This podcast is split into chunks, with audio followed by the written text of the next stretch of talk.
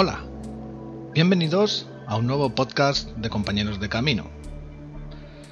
Tenía en mente realizar un programa sobre la motivación, sobre la capacidad que tenemos de seguir hacia adelante, de superar obstáculos, de enfrentarte a tus miedos, de solucionar cualquier problema. Esos discursos poderosos, esos mensajes que te entran como, como un cuchillo en la mantequilla, ya sea de un profesor, de un amigo, de la familia, esos tips clásicos de películas que todos, si paramos a pensarlo un poco, tenemos grabado en nosotros y a la misma vez olvidado. Mensajes de autoempoderarse. De una vez que te entran en mente y cuerpo parece que tus músculos crecen como un luchador invencible y tu mente se vuelve todopoderosa. De eso iba a ir el programa. Esa era mi idea inicial. Me gusta escuchar esos mensajes que hacen que me convierta en mejor persona, en una versión muy, pero que muy mejorada de mí mismo. Y como siempre, el destino, el momento presente, me ha llevado a una persona que en un principio no estaba en mi lista de compañeros de camino inicial, y no sé por qué, la verdad. Y nada más verlo, todo mi enfoque sobre el programa ha cambiado diametralmente. Y además lo celebro, porque el compañero de camino de hoy siempre me ha dejado con algo en qué pensar, analizar, rumiar, y siempre termino diciéndome, es tan fácil lo que dice. Y además, por primera vez en CDC, un político. Doy por hecho que tendrá sus detractores, por supuesto que sí, gente a favor y gente en contra, por supuesto. Antes de que me prejuzguéis, deciros que entiendo poco, muy poco de política. En mi país, España, en lo que es mi percepción, repito, en mi propio análisis del cual, insisto, no entiendo mucho de política, pero sí que entiendo de experiencias, no va bien. España no va bien. Parece que, y perdonadme la expresión, que todo se va a ir al carajo, por no decir otra cosa. Pero también sé que una gran parte de nuestros oyentes son de Sudamérica y Estados Unidos, y por lo que oigo, me cuentan, leo y veo, no estamos en nuestro mejor momento mundial, y pensar que somos nosotros los que elegimos. Quiero presentaros a José Pepe Mujica, presidente, expresidente de Uruguay entre los años 2010 y 2015. Una persona encantadora, carismática y un político diferente, muy diferente. Sus mensajes son de una sencillez aplastante y por cierto distan y mucho del panorama político mundial. Voy a contaros un poco de su vida, un poco de su biografía, pero por supuesto nos vamos a centrar en esos mensajes, en esos consejos, en esa forma tan sencilla que tiene Pepe Mujica de explicar las cosas. Hace años, en 2015, me impactó, pero además me impactó muchísimo, un documental llamado Human, de Jan Arthur Bertrand.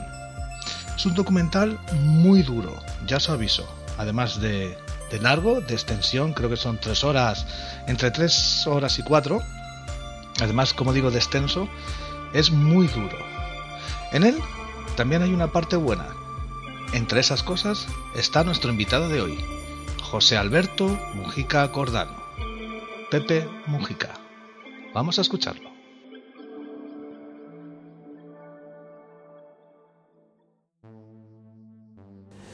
Soy José Mujica, eh, campesino eh, para ganarme la vida, en la primera etapa de mi vida, y después me dediqué a luchar por cambiar y mejorar la vida de mi sociedad. Y ahora estoy en una etapa de presidente. Y mañana, como cualquier hijo de vecino, será un montón de gusano que se va. Tuve algunos inconvenientes, varias heridas, unos cuantos años de cárcel. En fin, eh, cosas de rutina en quien se mete a transformar el mundo. Eh, sigo vivo por milagro y por encima de todas las cosas amo la vida quisiera llegar al último, al último viaje, como quien llega a un mostrador y le pide al dueño del bar, sirva otra vuelta. Lo diferente es que nuestra forma de vivir, nuestros valores son la expresión media de la sociedad que nos toca vivir. Eh, y nos aferramos a eso. Pero no ahora por ser presidente. Esto lo pensamos mucho, pasamos más de 10 años de soledad en el calabozo. Y tuvimos tiempo, tuvimos 7 años sin leer un libro. Y tuvimos mucho tiempo para pensar. Y descubrimos esto. O logras ser feliz con poco y liviano de equipaje, porque la felicidad está dentro tuyo, o no logras nada. Esto no es una apología de la pobreza, esto es una apología de la sobriedad. Y, pero como hemos inventado una sociedad de consumo, consumista, y la economía tiene que crecer, porque si no crece es una tragedia. Inventamos una montaña de consumo superfluo y hay que tirar y, vivir comprando y tirando. Y lo que estamos gastando es tiempo de vida. Porque cuando yo compro algo, o tú, no lo compras con plata. Lo compras con el tiempo de vida que tuviste que gastar para tener esa plata. Pero con esta diferencia. La única cosa que no se puede comprar es la vida. La vida se gasta. Y es miserable gastar la vida para perder libertad. Eh, como nosotros somos un país chico, el presidente no tiene un avión presidencial. Y nos habían planteado mucho, ¿no? Nosotros decidimos comprar en Francia un helicóptero muy caro, que tiene una sala de cirugía, y una cantidad de servicios para ponerlo en el medio del país. En lugar de comprar un avión presidencial, compramos un helicóptero porque eso va a servir instalado en el medio del país para salvarle la vida a gente en los accidentes y tener un servicio permanente que pueda socorrer rápido. Estas, esta cosa tan simple, ¿eh? Ver el dilema, compro un avión presidencial o compro un helicóptero para salvar vida. Esa es la constante. Eh, me parece que la sobriedad tiene que ver con estas cosas. Yo no estoy planteando volver a las cavernas este, o tener que vivir este, abajo de techos de paja.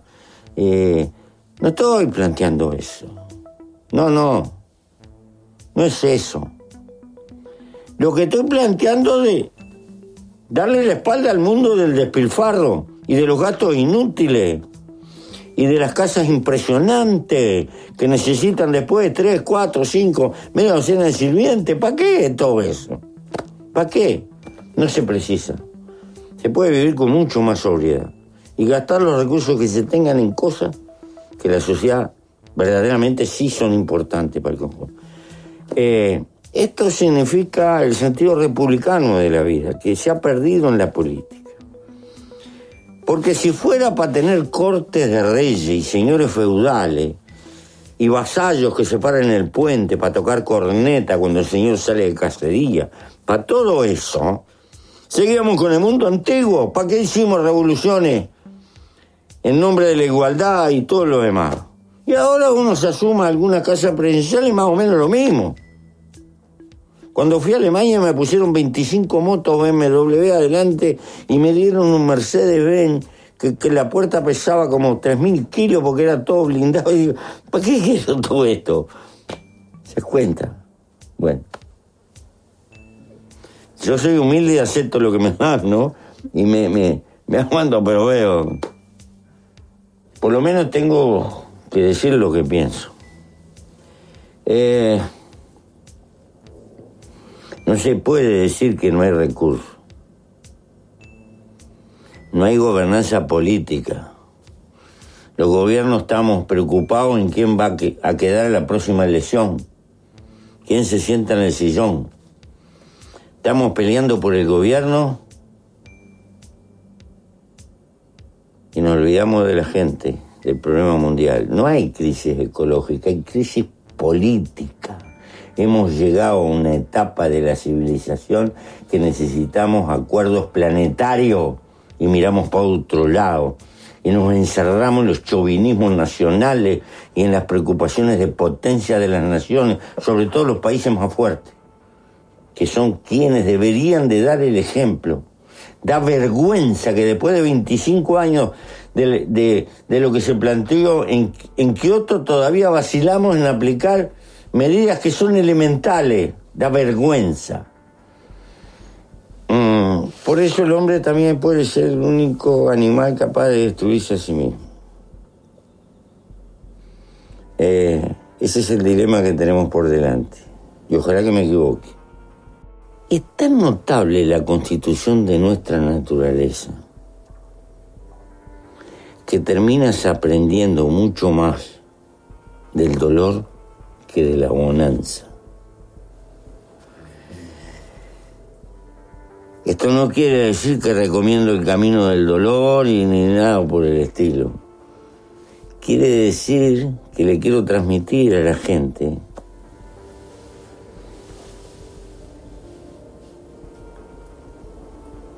que se puede caer y volverse a levantar. Y siempre vale la pena volver a empezar una y mil veces mientras uno esté vivo. Ese es el mensaje más grande de la vida. Que se puede resumir en esto, derrotados son los que dejan de luchar. Y dejar de luchar es dejar de soñar.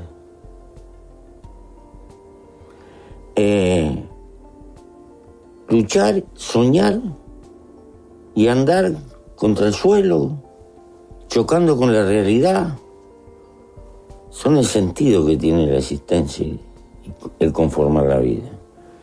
No se puede vivir en la vida cultivando el rencor, ni se puede vivir en la vida dándole vuelta una columna. Los dolores que padecí en el transcurso de mi vida no me las repara nadie. ni me los devuelve nadie.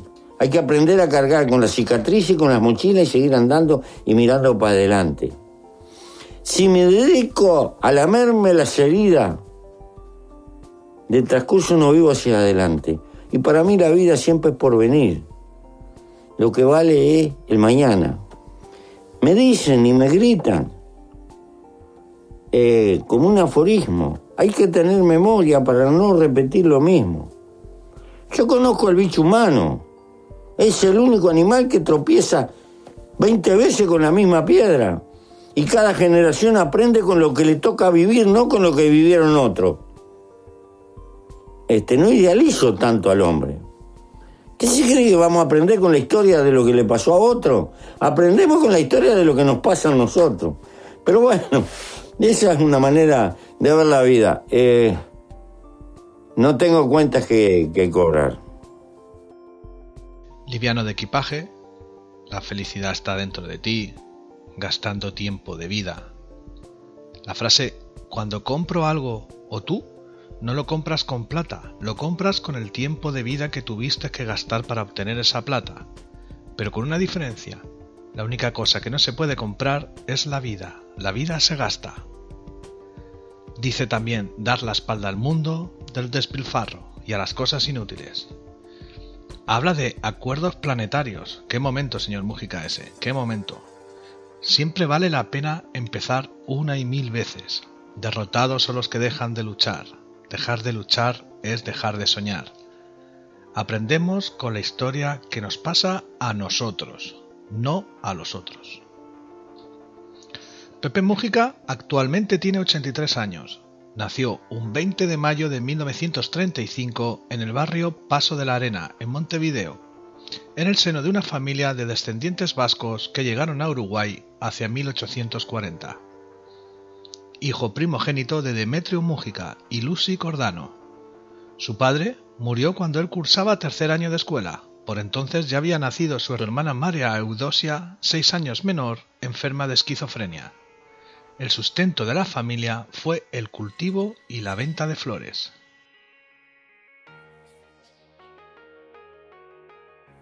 Cursó estudios primarios y secundarios en la escuela y liceo público del barrio donde nació.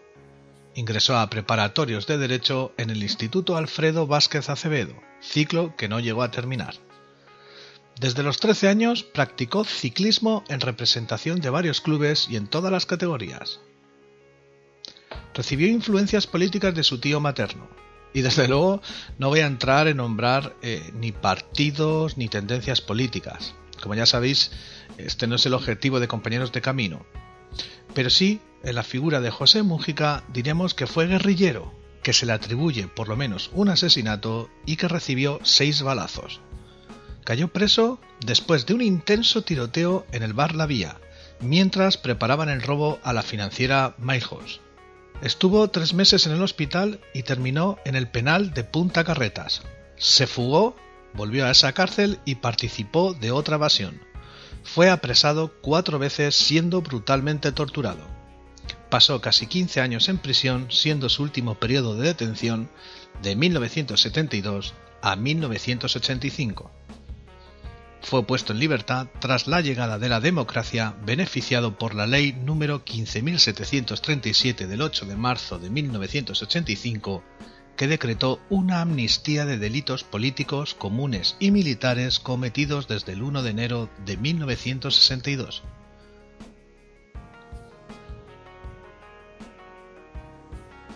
En las elecciones de 1994 resultó elegido diputado por Montevideo y en las de 1999 fue elegido senador. En las elecciones de 2004, su movimiento obtuvo más de 300.000 votos, consolidándose como la primera fuerza dentro del partido de gobierno. El 1 de marzo de 2005 fue nombrado ministro de Ganadería, Agricultura y Pesca.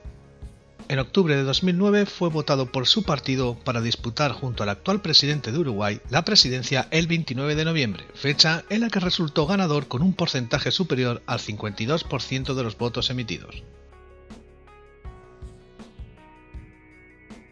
El 1 de marzo de 2010, en el Palacio Legislativo, José Mújica prestó juramento como presidente de la República Oriental del Uruguay.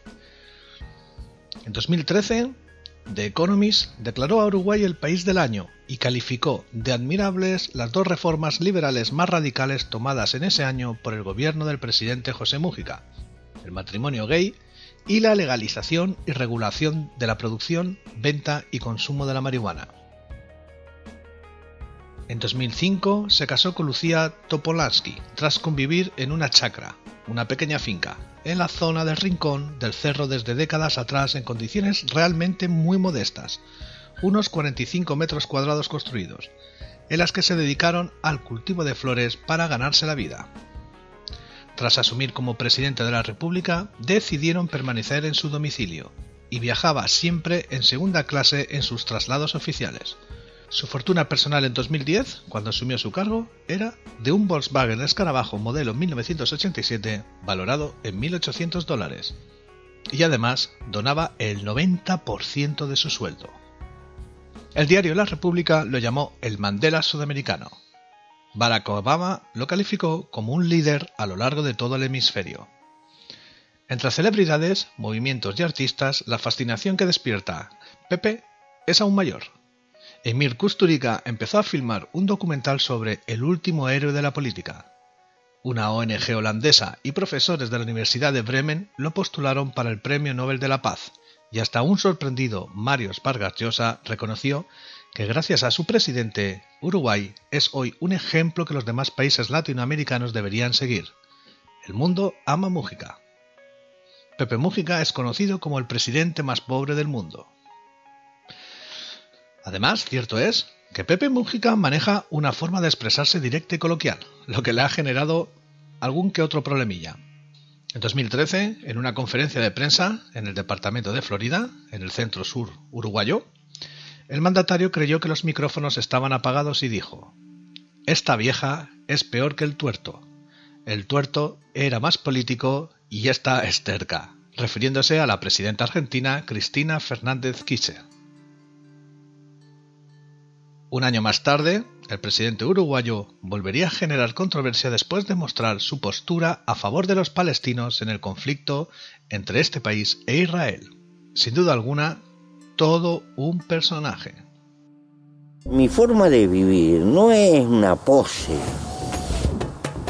no es un cuarto de hora, es una filosofía de la existencia humana, sencillo y simple de equipaje. Porque si tuve que vivir en un calabozo en la noche que me ponían un colchón estaba contento. Cuanto más liviano de equipaje ando, más libre soy. La institución presidencial está muy prostituida. Está lejos de, de lo que yo pienso. Debiéramos de tender a vivir como vive la mayoría y no como vive la minoría.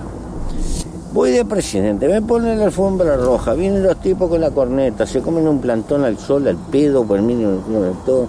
Y todo, todo rodeado una manga, una nube de gente que se gana la vida por nada.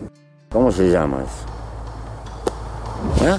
Y estoy gastando recursos que los paga la sociedad. Y pienso que los presidentes debieron de ser más sobrios. No quiero usar nunca más la palabra Austero. Austero. Porque en Europa dejan a la gente sin trabajo y le llaman austeridades. Ahí está. El pueblo griego lleno de austeridad muriéndose de hambre. No, no, no, pará. Eso, eso no es austeridad.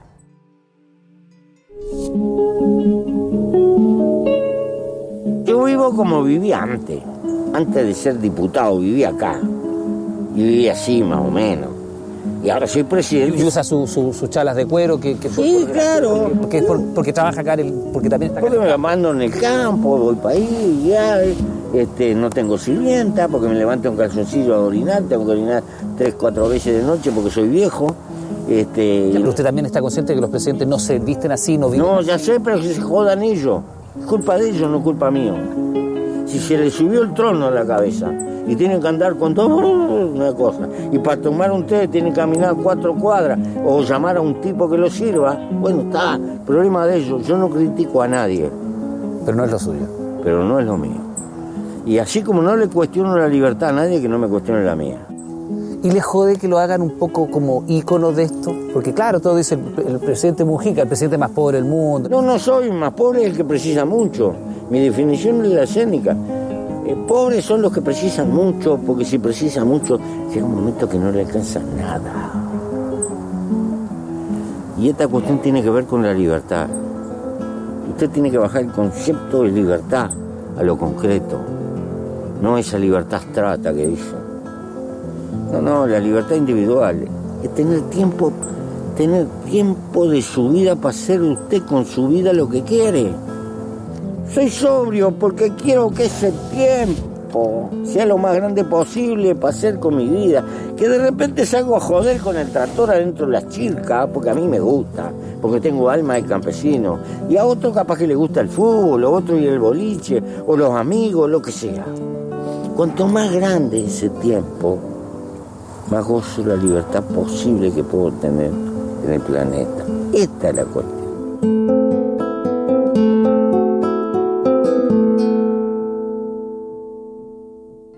No sé qué pensáis vosotros, pero a mí esta forma de expresión, la que tiene Pepe Mujica, me gusta. Creo que es una persona sincera. Me gusta Pepe Mujica. ¿Qué pensarán los demás líderes políticos?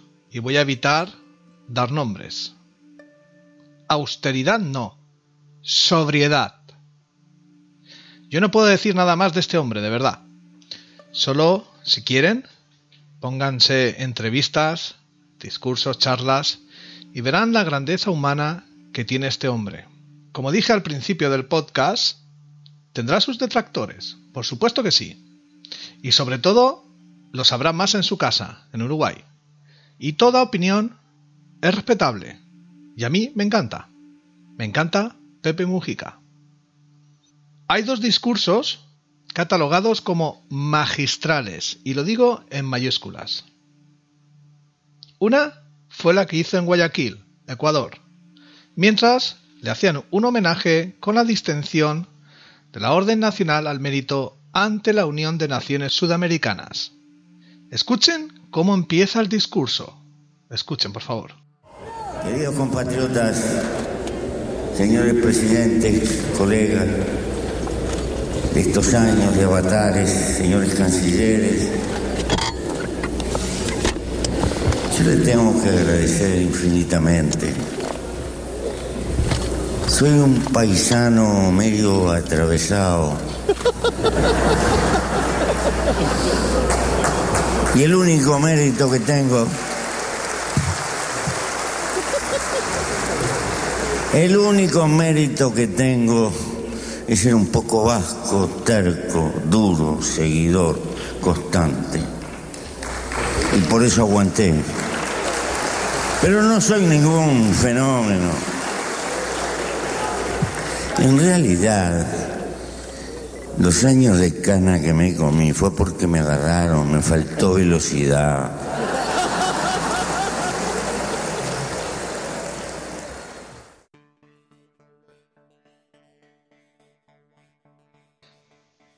El otro gran discurso en la ONU. Quedan seis minutos. Seis minutos aún de escuchar a, a Pepe Mujica en este podcast. Escucharlo. Y como decía antes, buscar la conferencia completa si gustáis. Y decirme si estas frases no son motivadoras. Si hacen de ti, tras la escucha, una mejor persona. Y sobre todo, si puedes hacer algo al respecto. Pepe Mujica en la ONU.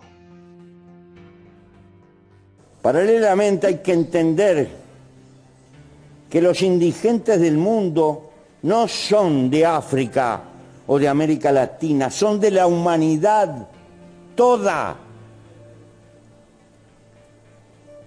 Y esta debe como tal, globalizada,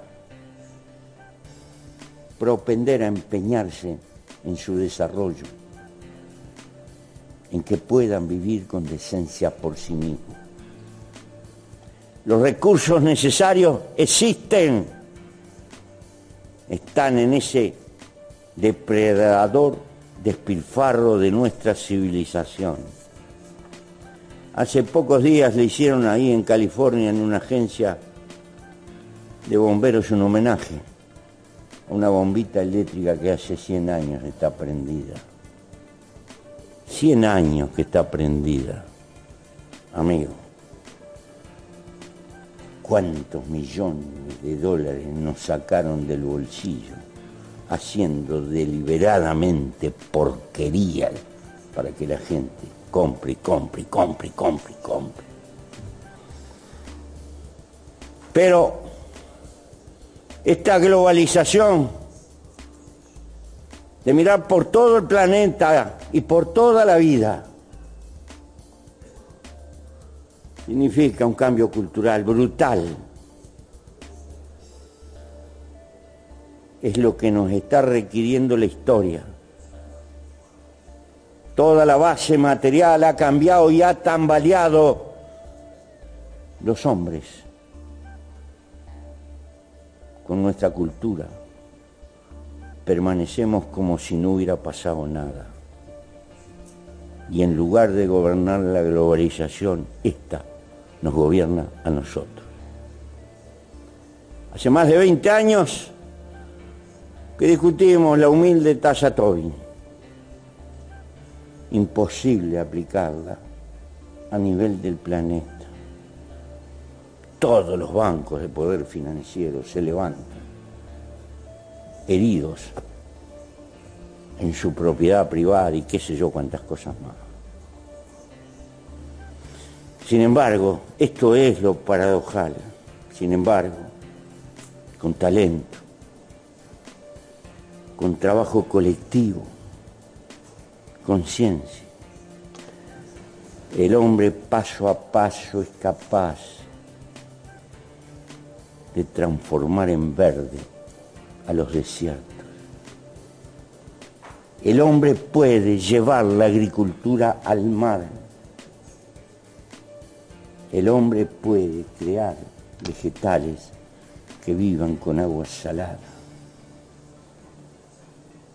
La fuerza de la humanidad si concentra en lo esencial es inconmensurable Allí están las más portentosas fuentes de energía. ¿Qué sabemos de la fotosíntesis? Casi nada. La energía en el mundo sobra si trabajamos para, para usarla con ella. Es posible arrancar de cuajo toda la indigencia del planeta. Es posible crear estabilidad. Y será posible a generaciones venideras si logran empezar a razonar como especie, no solo como individuo, llevar la vida a la galaxia y seguir con ese sueño conquistador que llevamos en nuestra genética los seres humanos.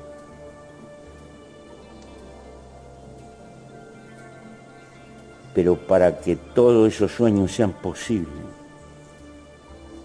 necesitamos gobernarnos a nosotros mismos o sucumbiremos.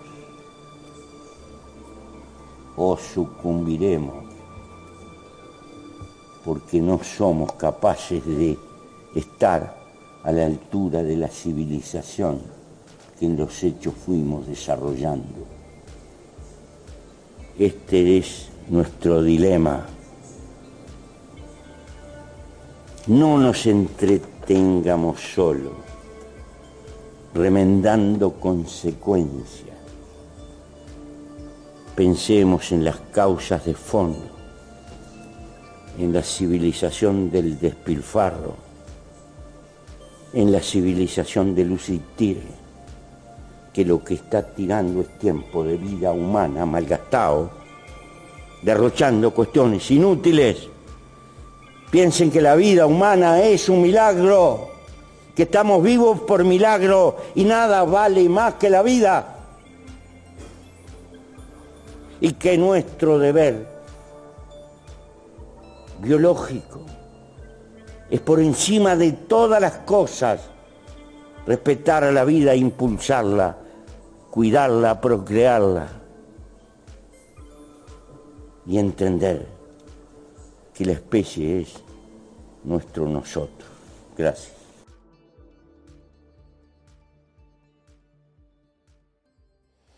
Pero no se puede andar solo por el mundo, hay que andar con otros, hay que construir nosotros. Aquellos que pueden creer en Dios, a la hora señalada tienen un refugio. Los que no podemos, a la hora señalada tenemos la sensación de no haber vivido inútilmente por haber nacido. Gracias.